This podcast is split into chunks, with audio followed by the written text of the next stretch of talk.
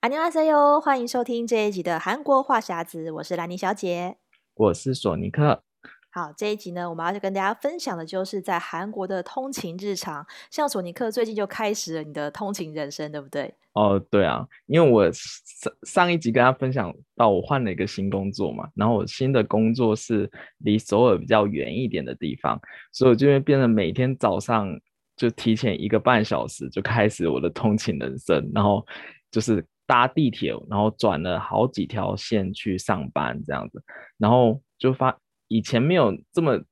这么直接的感觉到，就是啊，就是韩国上班通勤真的很辛苦，因为每次到大概上下班的时间的时候，不管每一条线，就人都非常多，都塞到爆。对，而且因为我自己住的地方是首尔的二号线，嗯，像兰妮之前。兰妮，你之前也是坐二号线对吧？对，我就住在二号线的江南站，是一个大站，所以 如果是通勤时间，人真的超多的。就是它蔚为一个景观，就上班是上班是就是大家都挤到爆，很想要挤进去，然后下班是你还没到那个月台，人就满出来的那种概念，然后就每一天就是上班，然后就发现韩国的地铁其实跟台湾的地铁有很多的不一样。然后我先分享一下，就是关于就是搭地铁费用的部分。嗯、像韩国搭地铁呢，呃，在首尔搭地铁的话，它一段票最便宜是一千两百五十块韩币，就大概是台币的三十三十一、三十二块。嗯，对。然后，然后因为我是每天都要上班嘛，所以我就就会买月票。那韩国的月票呢，它最便宜是五千五万五千韩币。就是你在首尔区域，就是你只要出发点是首尔，然后回程就是终终点站也是首尔的话，都都都可以使用这个票价。就是一个月只要大概缴一千四百一十块，你就可以搭六十六十趟，嗯，就是这个价钱。然后我后来还算是划算吧？对，还就是你就可以控制你的那个你的交通费。但是像因为它它所有的地铁铁很广，它会跨县市啊，所以它。它不是每一个每所有的距离都是收这段票，像我的公司比较远，嗯、我就变成我的月票它就会涨成就是六万六万五千五百块，就我每个月要付一千六百八十，它是看距离，对，所以我变成我现在我现在就每天就控制我的交，我就买了月卡，我每个月就是花一千六百八十块台币去，就是通勤这样子。那你是不是要自己算好你搭了几趟，还是你每搭一次，他就会告诉你，就是倒数说你还剩下几次？啊，对，就是他的那种月卡，就是像你刷交通卡的时候，一般都会显示你的余额嘛。但如果你是刷月卡，它就是显示你的剩余的次数。哦，对。那假如说你你买的，假如说是一段票的月卡，但是你你是。假日突然去比较远的地方玩，超过他的那个距离的话，他就会多扣你一趟这样子。嗯、那所以如果你当月提前用完，你就要另外再加出资。哦、对，但是首首尔的月票有个很大的缺点，就是它只能搭地地铁，就是它没有办法换、哦，它没有转乘的功能。对，就变成你就是你如果买了这月票，就想尽办法就要一直搭地铁，因为有的时候。搭地铁换公车会比较快，对对对，会比较方便。但是韩国的就没有这个设计，就变成就是你得只能搭地铁这样转来转去的，我就觉得这比较可惜一点。哦，对耶，因为以台湾来讲的话，像呃台北捷运现在就是跟就是有出一个呃一二八零的这个月票嘛，嗯、它就是方便这种新北市到台北市通勤的人，你只要一个月买这张票，你是无限次的搭，所以算起来就是蛮划算，嗯、而且是。台北捷运跟公车都可以转换，甚至 U-Bike 转成是免费的。我觉得这个如果跟首尔这个比起来的话，嗯、好像是又更划算了一些。因为我后来听一下，我说哇，是无限次数，我觉得真的很很划算。因为韩国是有限，就变成一天最多打两次，对，那月卡就就差不多就次数就用完了。对啊，因为就变成说你难免会去到比较远的地方，或是你当天你不见得就是只有上班下班，那你可能要去跟朋友聚会，嗯、你是不是多了一趟交通？其实我觉得六十次你可能半个月就用完嘞。如果你每天下班要再去别的地方的话，对啊，会不够用，就是还得再再往上。不过以所有的收入跟物价水平来讲，我觉得这个这个票价其实已经还就是还算蛮合理的。对，如果我也是这样觉得。嗯，对，如果你没有特别就每每天要出去玩或者是怎么样的话，其实还是可以控制在这个费用。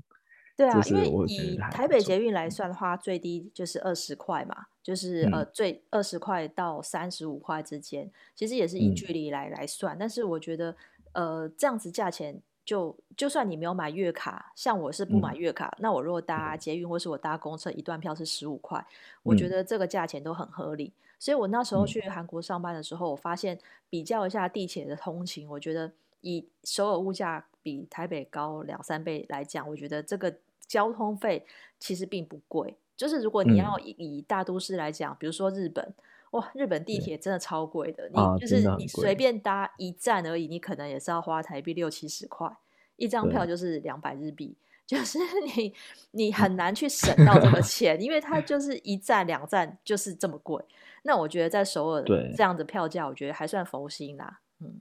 嗯，不过说到首首尔的地铁，我觉得首尔地铁有个让我印象比较深刻，就是它地铁路线多，而且它开地铁的线路非常快。嗯，因为我自己本身有在写首首尔地铁的旅游书，哦，对对对，然后我的那个旅旅游书是每一年到两年会改版一次，那我记得我每一次改版都会新增好好几条地铁线，嗯，至少三条以上，就是它几乎每年都会有开通新的地铁线或新的站，嗯，然后。像最近比较特别的是，呃，它开开通一条叫呃金义中央线，但它多开一条支线到那个临津阁，嗯嗯，嗯就是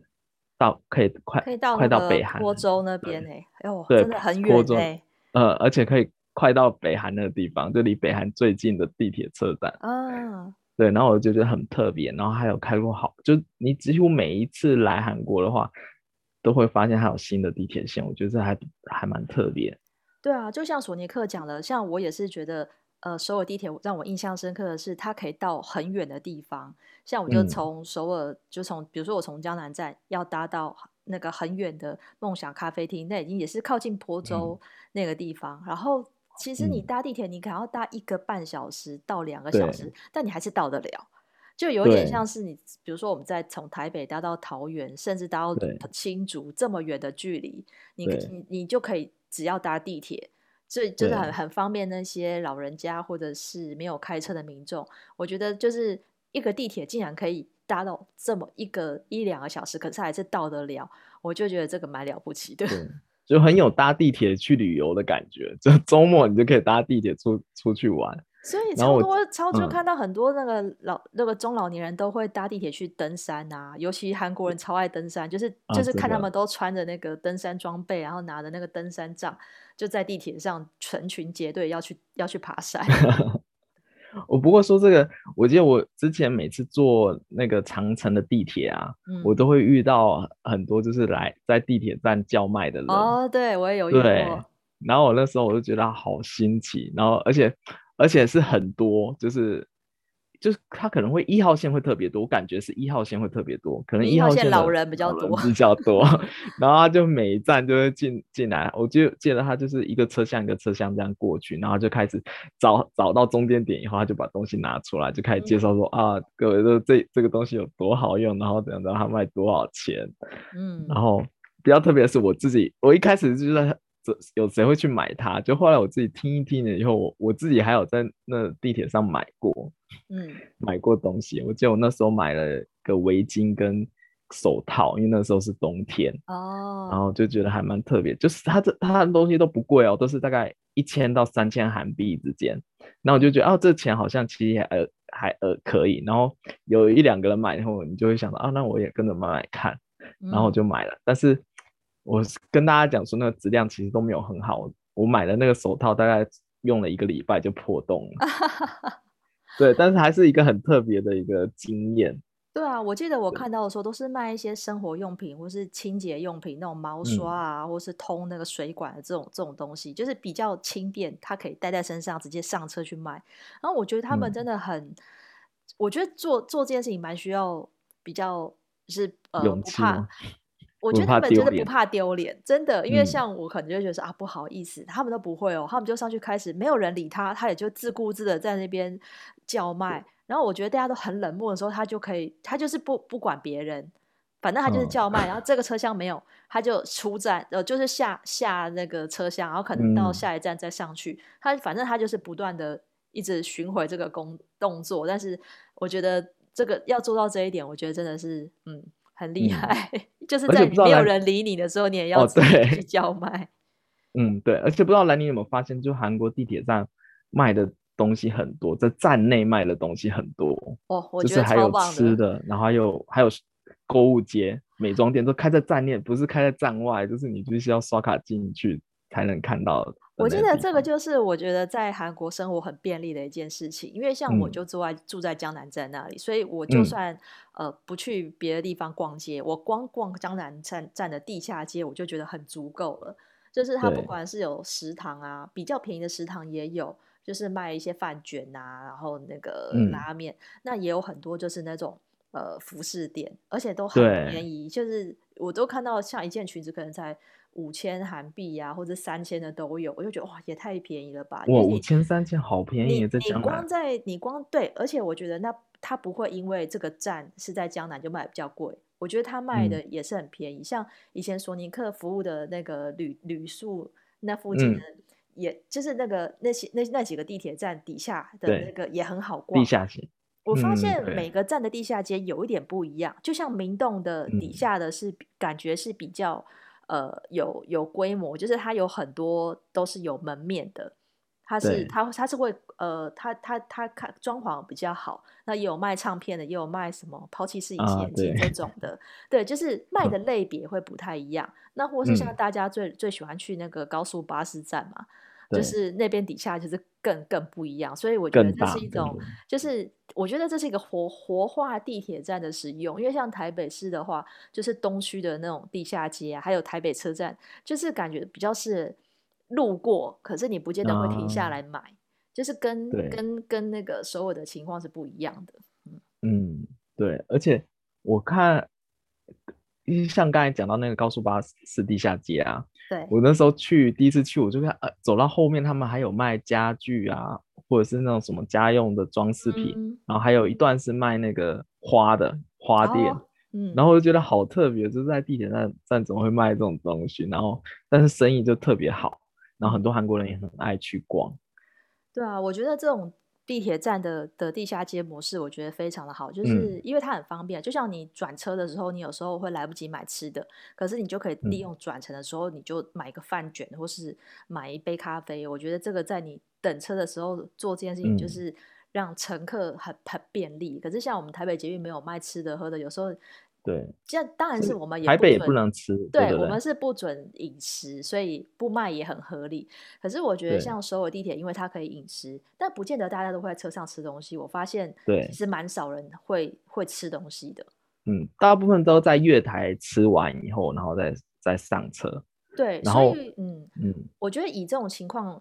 底下的话，我觉得首尔的地铁算是还算干净诶，因为它是容许你吃东西的话。嗯对，但是却没有很脏。那我们台北捷运是很整洁，是是没问题的，因为它就是不让你饮食吧。但是我觉得首尔地铁这个情，嗯、这个比我在其他城市，像是我在我在德国或是我在日本看到的那个地铁比起来的话，嗯、我觉得首尔地铁算是很干净的。嗯，而且我觉得它这有个好处，就是因为很多人上班都。是要搭很久的车嘛，所以他们会在选择在月台吃、嗯、吃完早餐，然后接着上车，然后就刚好就是利用等车的时间把早餐解决了，然后再上车这样。哦、然后我就觉得就又省时，然后又可以吃到早餐，我觉得这个这设计还蛮不错的，我个人自己这样觉得。啊，不过说到这个，我突然想到，我对呃所有地铁有一点不满意的是某几个站，因为它历史悠久，它没有手扶梯。嗯就是有几个站你要爬到很高，就是很高阶。我觉得天哪，那要是老人家不会觉得很累吗？就是后面比较新的地铁才才有在每个就是出口都有设手扶梯，旧、嗯、的话有些是真的完全没有。对，现在很多的很多地铁站都是地下一楼到到那个一楼是没有没有手扶梯的，它可能是这这个方面就只有一个一个出口是有手扶梯，然后其他出口都是你要走楼梯。对，我记得我那时候选择那个中路三街的那个饭店，就哦，那是大站，对，那个站很大，而且它有三条线，但是呢，你一定要选择离你就是有有手扶梯的那一个出口，要不然你真的会很累。你拉一个行李箱没有手扶梯，真的很想死。所以我记得那时候有特别找，就是有手扶梯的那个出口的饭店，你搭上来就是饭店门口。哦，哦，那个超棒的。我那时候就是发现说，因为你有一天要搭到另外一条线，在里面绕了很久，嗯、然后就是出站也没有走到原来那个站，发现完蛋了，真的没有手扶梯，就是只有某几个有。嗯但是你可能一般人没有特，嗯、如果没有在当地生活，你可能不知道哪一个出口才是有手扶梯的，就会很，对，就是你到了才发现完了没有，就会。走到铁腿的那种感觉。对，我觉得首尔地铁那时候让我刚去印象深刻，也是我怎么我就觉得怎么好好几个站都像台北车站这么大，嗯、就是都是大战的感觉。嗯，不过现在所有地铁有也有开始有一些变化，像他们现在很多月台都会有那个触控荧幕，哦、它可以直接调这个地方的那个地图，然后地图拉开以后，它可能会告诉你走几号出口方向会有电手扶梯或电梯。哦，那太棒了。对，而且它那个像那种那个智慧型荧幕旁边还会有一个那个无线充电器，就是给你放手机的地方，嗯、就放了以后它就自动帮你充电。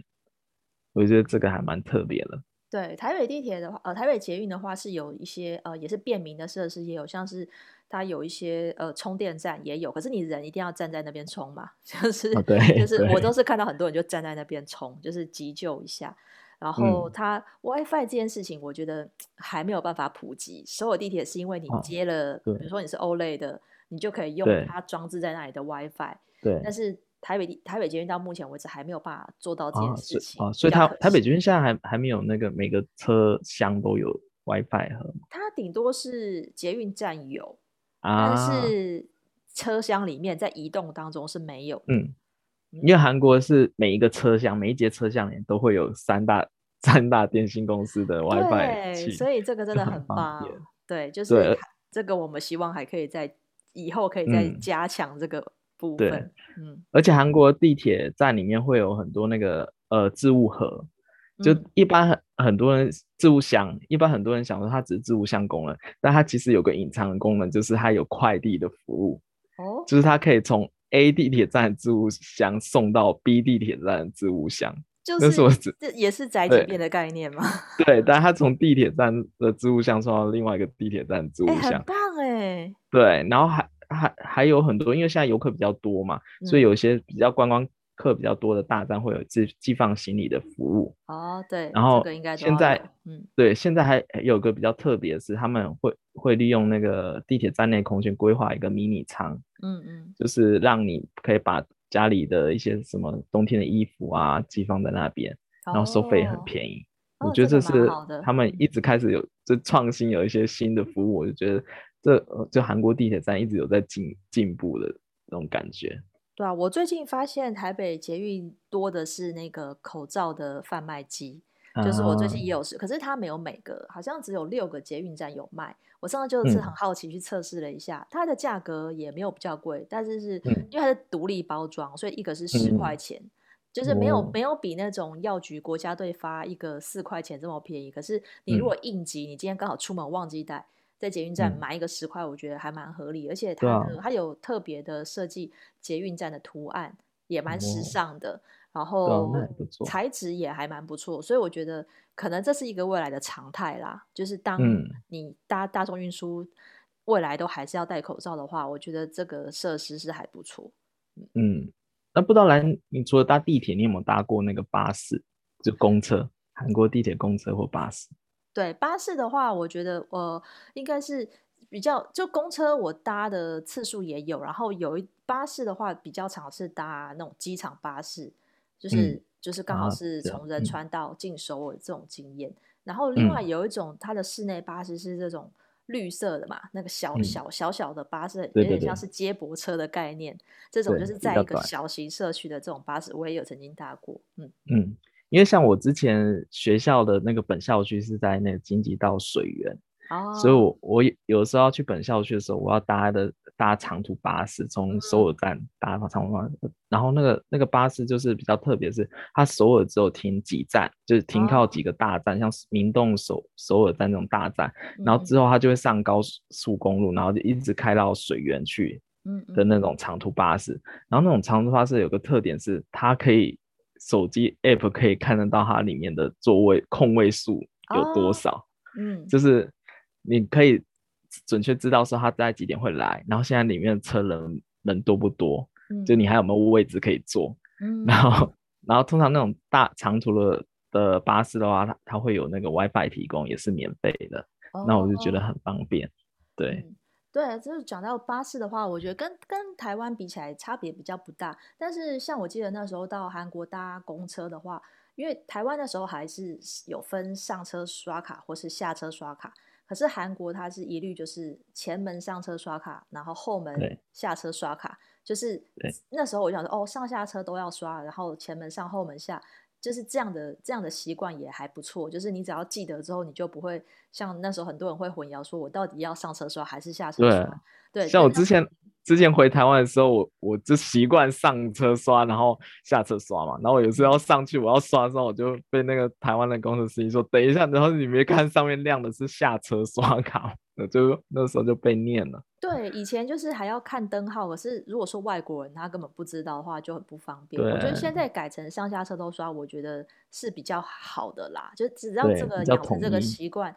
而且它的那个段数，因为台湾的公车会分段嘛，有些还分到三段票，就是那种比较、哦、比较绕、比较比较久的公车。那现在你就不用记了，因为它就自动帮你算你的里程，它会帮你算。呃，你你现在是一段还是两段，就不用自己数，说我到底要搭几段。嗯、对，我觉得现在这样子是还蛮好的。嗯、不过其实说到，因为哦，还有公车，就是首尔的夜间巴士还还蛮多的，可是台湾现在还没有夜间巴士。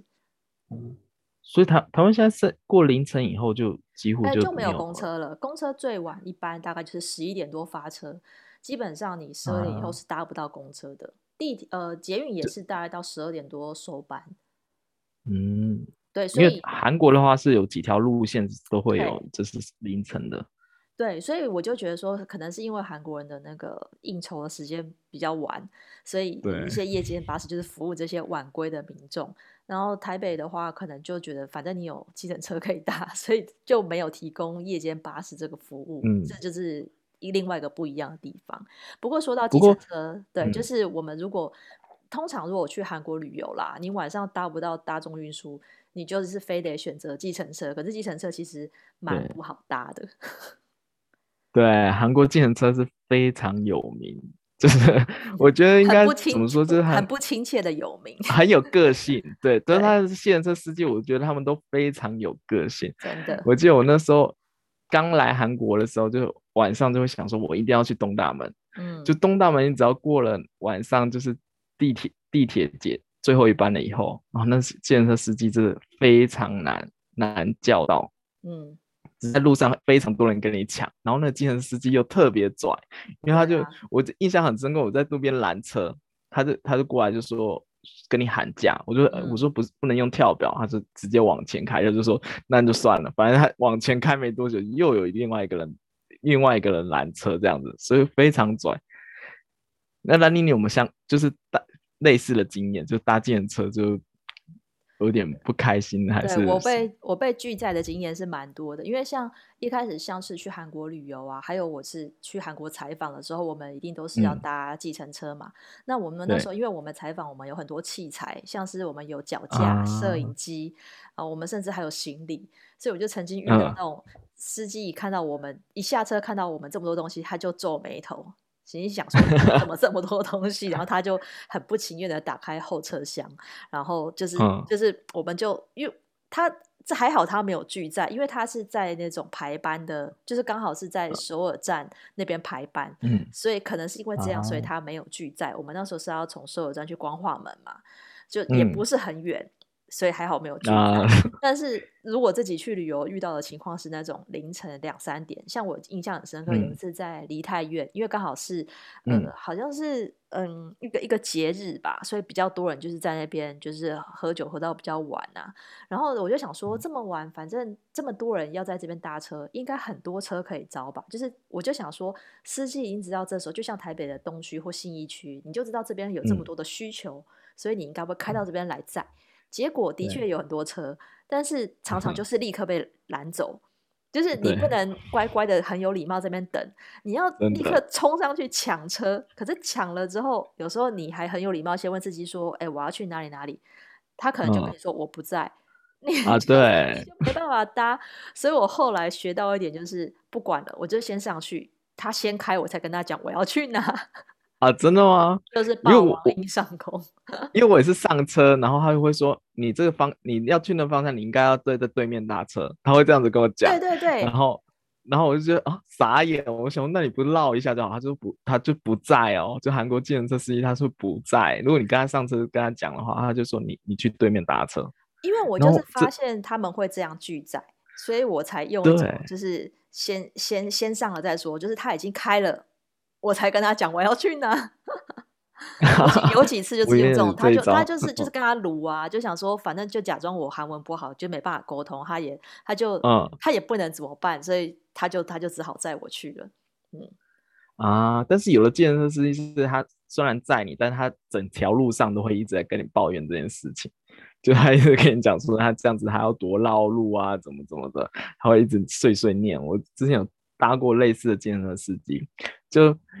他跟你讲说不顺路，然后我说啊好，那我要走。他说没关系，你就上车这样子。然后我上车以后，就整条路就一直开始跟我抱怨，就说你看这样我我不是要多绕路吗？怎么怎么怎么？然后他就就一直这样讲。所以那时候我就啊很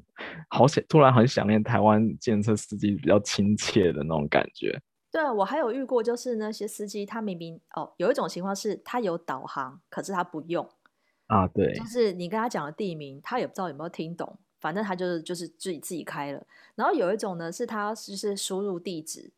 然后就是你跟他讲的地址，嗯、他输一输就哎怎么没有找到或者怎样，反正就是他好像不太会操作，然后就光为了导航这件事情就就就是弄了很久，我就心里想说你再弄下去我都要迟到了，就是。怎么好像到不了那个地方？因为我们有时候要去的不是一个，我，我只有地址，可是它不是一个景点，或是它一个，它不是一个像景福宫这么大的地标。这种时候就觉得完了，嗯、就是他如果不知道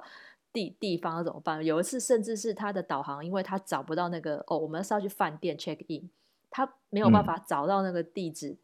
就我还甚至就是直接打打电话。打电话给 那个饭店，然后请饭店跟他讲说你要怎么走。这是我遇到最扯的经验，哦、就是请直接请饭店的人跟他说，呃，阿娇西，你就是怎么样开，从哪里，然后走哪一条路，指引他方向开过去。哦、我觉得超扯的，就是你这个计程车司机，然后你不知道路在哪里，还要饭店人员告诉你。因为像我们以前做旅宿业，就常常也接到这种电话，哦，对哦，然后我就觉得很莫名其妙，因为我们分店很多，你知道吗？对。然后到那时候，司机就说我们要下去你哪一间哪哪个地方这样，然后就、嗯、就是说，哎，那你是我现在在什么路上？我要往哪条路？我心想，我怎么会知道？因为我那时候也才刚去韩国没没多，我心想我怎么会知道哪条路的哪哪条路？然后他会生气，然后我就反问司机说：“司机，你是车上没有装那个 navigation 吗？”对。然后他就说，他就说有，那我就说你不会按一，我就跟他讲，拜托你按一下地址，我跟你讲地址这样子，他们就不用，他们就很比较想要听人跟他讲说什么路到什么路，然后往哪一个方向，什么到往哪一个洞的方向走这样，然后我就很无法理解这件事情。是啊，所以我就说在韩国搭地计程车遇到。那种地雷的情况真的非常多，就是光是导航这件事情，或是你你不要说住在首尔的人好了，观光客遇到这种司机，你要怎么办？你你根本没有办法沟通，他可能就把你赶下车，或是就是就是就是你你会你会真的回不了家，真的很就是搭计程车还不会比较快，还会到不了。嗯，不过，不过后来比较好一点，就是现在很流行那个计程车的 app。哦、就是像我就是用 Kakao Kakao Kakao Taxi，它就是你叫完车以后，那个计程车司机他装的那个 app 会自动跳那个导航路线出来。对，就那种是比较方便的。对，好险我在韩国期间后来有用到这个这个 Taxi。对，我就觉得太好了，终于解决了长久以来的这个困扰。你也不用跟司机聊天，嗯、他就知道你要去哪。我觉得对，一上车就一上车他他也不用跟。跟跟他讲，他就直接开始导航。而且 Kakao Taxi 比较特别的是，除了它外观，它有漆那个 Kakao 的那个像莱恩几个比较可爱的贴图明星以外，就是它跟其他车队比较不一样，是他们的司机都是拿月薪制。哦，嗯，对，像因为像我记得像台湾可能是跟车队分红吧，就是、嗯、就是你跑几趟才赚这样钱。但是韩国的 Kakao Taxi 是我一个月就固定给你多少钱，而且它是挂在 Kakao 大公司旗下的，哦、会比较有保障。所以，我很多外国来的来韩国玩的朋友都会推荐他叫 Kakao Taxi，因为他们是月薪制的。嗯、所以，如果你有任何问题或者那司机对你很不礼貌的话，你可以直接跟 Kakao 投诉，很有效。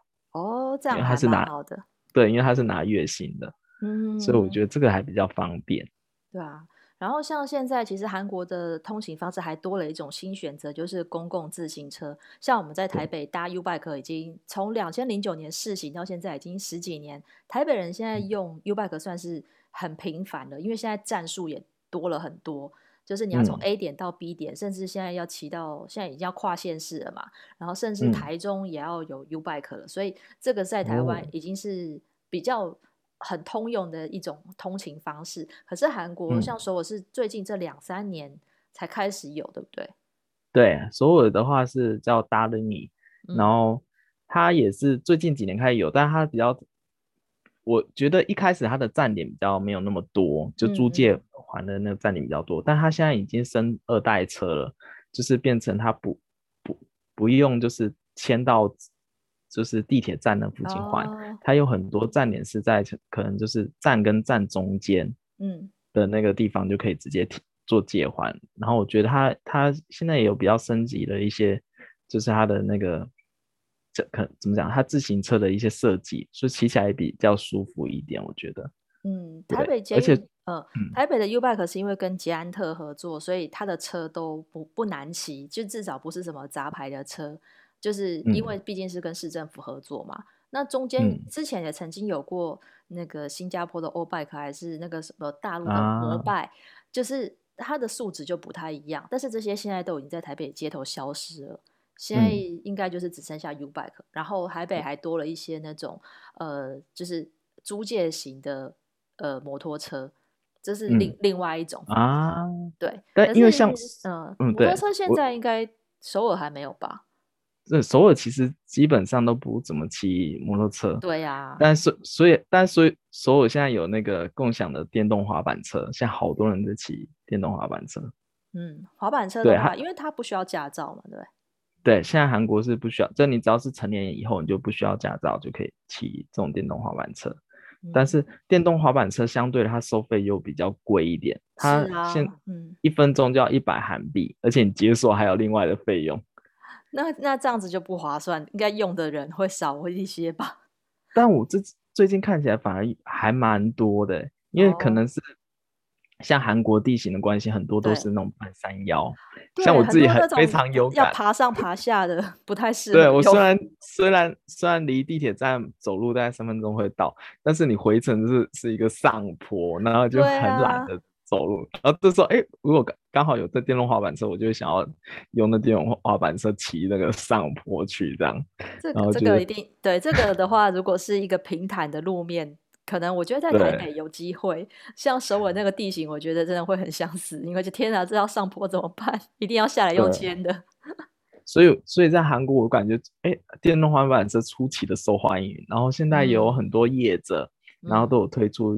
类似月卡的方案，嗯、就是你可以在这个月无限骑。哦、所以很多我看很多呃韩国年轻人就是买了这种月卡以后，就是到哪里都骑这种电动滑板车，